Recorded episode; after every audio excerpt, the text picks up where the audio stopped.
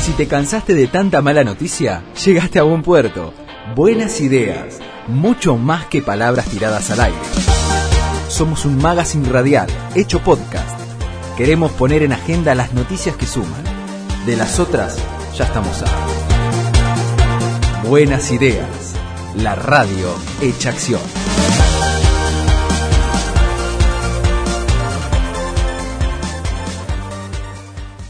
Eh, contarte y, por qué no charlar un poco sobre eh, cómo hacemos, ¿no? Los que tenemos padres, decía antes, en etapa escolar, tenemos un tema, ¿no? El tema de acompañar a nuestros hijos en esta, en esta etapa. Y para eso estamos en comunicación telefónica con María Cristina Gómez, nuestra columnista de educación, que eh, nos está acompañando también desde el año pasado. Hola María Cristina, bienvenida. ¿Qué tal Alejandro? También ustedes al, a este modelo tan raro, ¿no? Y a tu casa, estamos viendo tu casa, tus libros. Un pedacito de mi casa. Un pedacito. Bueno, María Cristina, eh, qué tiempo, ¿no? Tiempo en el cual nos tenemos que quedar adentro, tiempo en el cual tenemos que este, ver las distintas posibilidades Gracias a Dios tenemos un montón de medios digitales y online que podemos utilizar. Eh, digo, aquellos que dicen que se aburren, yo no sé cómo hacen para aburrirse porque hay tanto para hacer, tanto para conocer, tanto para investigar, además de las tareas de la casa, ¿no? Que a veces uno, este, eh, en casa me tienen agarrado del cuello para que pinte la cocina, por ejemplo. Pero bueno, digo, hay muchas cosas. Pero también la educación ha tenido un vuelco y nuestros hijos, en mi caso el menor, que está empezando, aparte, empezando primer año, eh, también adaptándose a esta manera de la educación en tiempos de cuarentena. Sí, es un momento eh, en donde de hoy para mañana eh, la gente tuvo que ponerse con los medios digitales y la gran mayoría no estaba preparado realmente esto fue todo un desafío y la verdad es que muchos colegios lo, sortearon bastante bien, porque bueno, fueron rápidos en la respuesta, pero eh, esto implica también toda una reacomodación, porque si bien eh, hay mucha gente que tiene compu en la casa, hay, hay grandes sectores que no lo tienen, entonces tenemos que trabajar con los celulares. Y, esta primera etapa ha sido un poco la urgencia, entonces todo ha sido más de tarea para los chicos. ¿Y a vos qué te pasó con tu hijo de las tareas?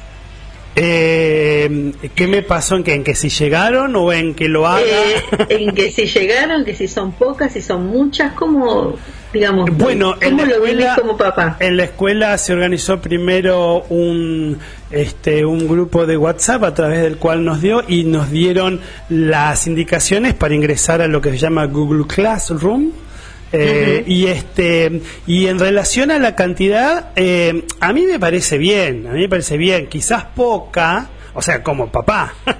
Para los chicos es mucho, eh, porque aparentemente está todo junto, pero la idea es que hay profesores que van organizando y van poniendo fechas de entrega, algunos eh, dicen, bueno, me lo entregan cuando finalice todo esto, pero la realidad también, visto desde una mirada de padre y de quien está más o menos informado, no sabemos cuándo va a terminar esto. Yo creo que en algún momento todos los profesores van a pedir que la tarea sea enviada vía online para por lo menos también darle a los chicos una, una, un sentido más de urgencia. Pero digo, eh, si yo te digo, primero me parece bárbaro, segundo creo que yo les daría un poquito más. no, no, no, está, está bueno, eh, hay algunos profesores que han respetado los días que tienen, eh, que tendrían clase y en esos días dan las tareas. Bueno, fíjate que lo que lo que me estás contando, bueno, sigue para mi estadística porque realmente la mayoría piensa que, que ha sido una avalancha de, tareas que, que, los abruma. Y he hablado con padres que me dicen, bueno, pero es como que les cayó todo junto. Entonces, bueno, tenemos que trabajar mucho sobre esta idea de que lo que se ha mandado, por un lado, tiene que ver con este periodo, o sea que eh, hay que plantearlo como esta primera etapa, ¿no? No quiere decir que lo van a tener que entregar mañana, pero eso ha generado mucha angustia en, muchas familias. Decir, mira toda la tarea que tengo. Tengo 11 tareas que tengo que hacer, bueno, y tengo que compartir la compu con mis hermanos, o con mi papá, o con mi mamá que tienen que trabajar desde casa. Entonces eso, digamos, todo ese reacomodamiento tiene que, ir, digamos, eh, siendo coordinado de alguna manera por las escuelas. Por eso es importante que eh, las escuelas, las los directivos ya piensen en cómo eh, dosificar eso y como vos decías, las herramientas son muchas. El Google Classroom, por ejemplo, te permite tener, corregir en tiempo real y, y hacerle una devolución a los chicos, hacerles evaluaciones. Pero bueno, todo eso hay que pensarlo desde otro lugar, porque ahora es como que hemos hecho una un, un, remedio, decir, bueno, con lo que con lo viejo que yo trabajaba siempre de manera presencial, ahora te mando esto. Pero no nos olvidemos que eso que hacíamos de manera presencial, ahora el chico lo tiene que mirar solo en su casa y falta ese otro complemento. Entonces, bueno, eh, tenemos medios como este, como Skype, como muchas plataformas tienen también la posibilidad de hacer clases virtuales, hay plataformas de videoconferencias como Zoom, por ejemplo, donde vos podés tener todos los alumnos de una clase y generar este, ida y vuelta. Em, yo misma también he puesto horarios de consulta eh, a través de, eh, de este medio por videoconferencia, por Hangout, por ejemplo, que es lo que ellos tienen en el celular más fácil y entonces de esa manera decir, bueno, tal día de tal de tal a tal hora estoy con segundo, de tal a tal hora con tercero y eso va eh, articulándose, pero no no ha sucedido eso en todos lados y como digo, esto fue la emergencia. Ahora hay que pensarlo en serio, porque si tenemos que dar una clase como cuando uno toma una clase de plataformas virtuales, un MOOC o, alguno de una universidad del exterior o de los que hay también aquí en Argentina, eh, eso tiene toda una producción atrás. Es decir, hay un PowerPoint, hay una cantidad de material que ya está armado para el cual eh, el profesor va hablando y vos vas viendo esas imágenes y te vas complementando. Eso todavía no lo tenemos. Es lo que es el siguiente paso para que podamos realmente hacer la educación online eh, de calidad que aspiramos. esto que vos decís, María Cristina, eh, digo, tiene que ver también con que nuestra educación, creo que lo hemos hablado el año pasado en alguno de los encuentros con vos en el programa, nuestra educación se ha quedado tan atrás en muchos aspectos y esta cuestión digital, la, eh, algunos como es tu caso, reconozco que lo has empezado a tratar y a trabajar desde hace mucho y bienvenido sea y siempre lo destacamos en una escuela de un entorno social de mucha vulnerabilidad, o sea, no es una escuela de las privadas del centro donde uno puede decir tenés todo, sino todo lo contrario, pero también lo tuyo ha sido una demostración que se puede. Pero digo, eh, esto también muestra que la escuela como institución, y discúlpame y vos eh, decime que no, sí, pero también los docentes se han quedado atrás, ¿no? Y es como que esto ahora, vos bien dijiste, es una emergencia, nos este, agarró a todos de improviso, de improviso, pero este, digo, también que esto sirva para decir, eh, epa, escuela, tenemos que eh, acomodarnos a los nuevos tiempos y aunque no haya coronavirus, tenemos que adaptarnos a lo digital. Bueno, eso precisamente hablábamos hace unos días con eh, con otra profesora que también lleva muchos años haciendo eh, un trabajo maravilloso en diferentes escuelas públicas y entonces me decía, bueno, ahora se darán cuenta de, la, que verdaderamente esto hacía falta y, de lo mal que estamos para, eh, para preparados para esta situación. y realmente es así, hace falta mucho, hace falta que ahora realmente los docentes digan, bueno, sí, voy a tomar un curso de esto, me voy a capacitar en esto otro, o por lo menos no me voy a resistir, porque realmente, eh, te digo, ahora es el desafío es muy grande. O sea, una persona que, que no tiene ninguna, eh, no ha tenido ningún acercamiento a, a, los medios digitales, bueno, le cuesta un montón. Muchos de nosotros estamos ayudando eh, solidariamente a todos los que no, no estaban preparados y yo creo que también hay que destacarlo, ¿no? Hay muchos profes que han puesto te ayudo, colaboro, llamame, eh, inclusive en las redes, ¿no? Pero mm, eso es voluntarismo, digamos. Lo, lo cierto es que todos eh, tienen que, hacer algo por ayornarse y bueno, y terminar con esta vieja dicotomía de que el profesor no puede ser reemplazado por las máquinas y, esa resistencia que es parte del folclore de gran parte de docentes que solamente esconde eh, la resistencia al cambio, eh, no salir de su zona de confort, como dicen algunos, pero eh, fundamentalmente eso, ¿no? Ponerse eh, ponerse las pilas y aprender algo nuevo, que es de lo que se trata también nuestra profesión. Eh, muchas veces nosotros eh, aprendemos cosas por un hobby, por algo que, bueno, que te interesa y después a lo mejor eso te sirve en tu profesión. Ahora tenemos que pensar que esto demuestra que por lo menos hace 10 años que nosotros deberíamos haber empezado un camino de reconversión y yo creo que no debe llegar ni el 10% de la población docente la que, digamos, no, no, no solo ha tomado capacitación, porque ha habido momentos en que los, los gobiernos han invertido en capacitación, pero eso luego no se ha trasladado ni a las aulas ni a las ni a la práctica docente. Por eso entonces también vemos esa falencia, ¿no? Es un momento de donde realmente hay que pensar que esto tiene que cambiar en serio. Y aparte, eh, cambiar en serio y vos dijiste, bien, ¿no? esta dicotomía y esta discusión absurda, ¿no? Eh, nunca, nunca la máquina va a reemplazar a esto. Por ejemplo, lo que tenemos con vos, la posibilidad, sí, estamos usando una máquina, estamos usando una conexión digital, estamos usando una camarita, pero del otro lado estás vos y de este lado estoy yo. Eso va a seguir siendo eh, no solamente indispensable, sino necesario y útil, porque mm, yo que me gusta mucho la capacitación en lo que en, en muchas áreas y la he intentado hacer en, miles de cosas, vale, tanto no, miles no, pero en muchas, y me gusta mucho esto de la capacitación eh, digital o virtual, eh, pero digo, del otro lado siempre hay un otro que lo conoces o no. En este caso te conocemos y puede, y puede haber unida y vuelta. En otros casos a veces es un curso donde hay un video. Pero digo, siempre está el otro, el ser humano,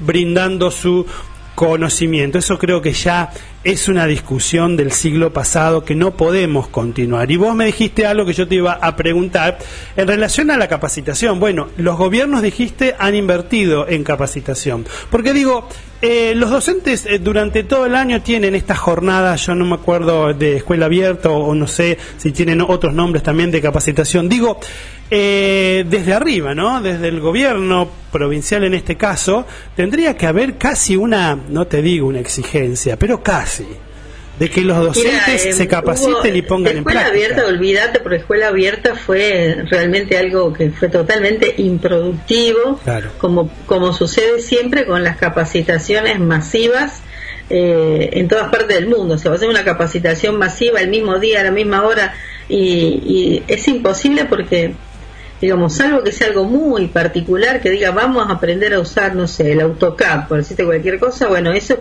práctico, pero las capacitaciones de escuela abierta fueron algo totalmente, em, eh, digamos, que no dio ningún fruto porque estaban este, pautadas a partir de lo ideológico, de lo filosófico, y cada uno hizo cualquier cosa y no se reflejó ninguna mejora. Yo soy muy crítica de escuela abierta, no sirvió para nada más que para que perdiéramos un tiempo precioso los docentes y los chicos. Eh, pero después eh, también es cierto que en algunos momentos, antes de escuela abierta, por ejemplo, la, provincia hace años hizo cursos de TICS, por ejemplo.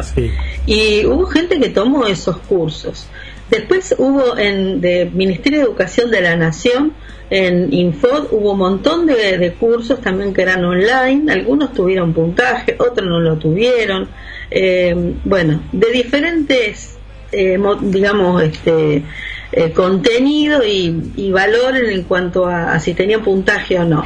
Eh, hubo gente que tomó esos cursos. Y ahora mismo yo publiqué ayer o antes de ayer eh, salió una listita que también está dentro del Ministerio de Educación de la Nación de cursos pequeños, cortitos de, diferentes temas digitales, tanto desde lo, básico del paquete de Office hasta, eh, no sé, manejo de imágenes digitales para hacer una publicación, etcétera. Eh, cursos cortitos que son eh, autoasistidos, es decir, son cursos que ya están enlatados y son cortitos. Bueno, yo animo a que todo el mundo tome eso. Eh, varios de mis colegas este, se estaban inscribiendo el viernes, eh, porque bueno, evidentemente hay una necesidad. Pero después, a lo largo de todos estos años, ha habido eh, oferta a veces de, de universidades, de sindicatos, ha habido postítulos. El mayor problema de esto es que mucha gente tomaba los cursos para una cuestión profesional. Hice el curso de las TIC o lo del puntaje, pero después eso no tenía un correlato en las escuelas. Por dos razones. La primera es instrumental. No todas las escuelas tenían, por ejemplo, conectividad. Entonces vos tomas un curso de TIC, pero no podés acceder a Internet. Es como que yo te enseño a coser y no tenés la máquina de coser. No, no, no era, eh, digamos, eso, eso conspiró mucho contra la aplicación. Y luego eh, también la misma eh, creatividad y vocación de los docentes, ¿no? Porque como vos bien decías, a veces vos no tenés conectividad, pero podés generar alguna estrategia, como nosotros usamos en, en, mi contexto a los celulares, por ejemplo. Entonces vos decís, ya, digamos, eh, se instaló una cultura. En, en mi escuela, por ejemplo, ya se sabe que yo trabajo con eso. De manera que ya los alumnos ni lo preguntan, saben que tienen que entrar ahí. Ahora yo hice las aulas virtuales, entraron a las aulas virtuales. Eh, entonces también se requiere de que eso se vaya afianzando y que los directivos de las escuelas eh, entiendan que la conectividad y el acceso a la tecnología eh, no es algo que es para la distracción de los chicos o un gasto, como me dijo alguna vez una persona de una escuela, esto es un gasto, y yo le digo, no es un gasto, es una inversión y bueno, ahora lo, están viendo. Entonces, claro, eh, es muy necesario que eh, todos los actores del sistema eh, valoren eso. Y este creo que es el momento en donde creo que, le, como dicen los chicos, le tiene que quedar la ficha a todo el mundo de esta necesidad. Que las escuelas tengan conectividad, que podamos usar los dispositivos que tenemos, ya sean celulares, notebooks, máquinas de escritorio, y que los docentes eh, realmente puedan eh, adaptar sus clases a este formato. Y también, y también digo que esto sirva para que los padres, porque hablábamos antes, vos me preguntabas mi opinión como padre y comentabas que algunos papás eh, se han quejado de este, la gran cantidad de material. Digo, como padres tenemos que estar al lado de nuestros hijos, aunque tengamos que utilizar la misma computadora también para nuestro eh, trabajo, pero podemos organizarnos y ser nosotros, los papás, los que saquen de la idea de nuestros hijos que es mucha tarea. No es mucha tarea. Están casi, eh, exceptuando el horario de, en, en el que duermen, están haciendo nada y ese nada implica internet porque con el celular con los jueguitos con la con eh, eh, el teléfono o con lo que sea los chicos están. O sea no es mucho. Nosotros mismos tenemos la posibilidad de ayudarles a ellos a dosificarlo a entenderlo y a cumplir no porque como bien se dice no están de vacaciones. Estamos en una situación eh, especial, pero las clases continúan de esta manera virtual. Digo, en esto tenemos responsabilidad responsabilidad todos. Ustedes, los docentes, por utilizar estos medios, ayornarse, capacitarse y de acá en más, creo, esperemos que este sea, eh, María Cristina, un, un, este, un punto de inflexión para que de acá en más realmente nuestros colegios todos inviertan en conectividad y todos inviertan en lo en lo virtual para utilizarlo de manera productiva en educación y esa es la responsabilidad del sistema educativo. Y nosotros como padres tenemos que ser conscientes, no es mucho papá, al contrario, cuanto más me mandes mejor, yo voy a acomodar porque quiero, más en mi caso, imagínate, un chico que está pasando de séptimo a a primer año, con todo lo que implica el cambio, ahora sin clases, no. Bienvenida sea la tarea. Decir que mi hijo no me está escuchando porque me pega.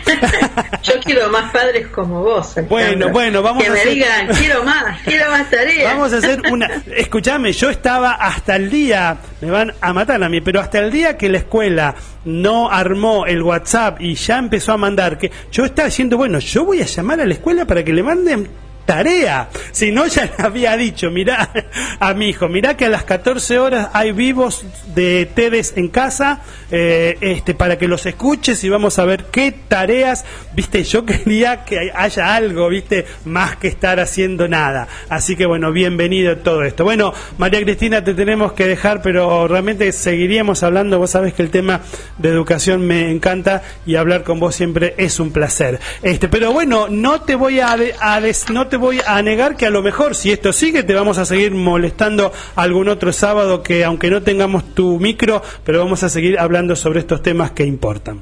María Cristina Gómez, eh, docente rosarina, eh, nominada a lo que en su momento, a lo que se llama como los premios Nobel de Educación, única argentina y rosarina que fue nominada para esos premios, está en Buenas Ideas.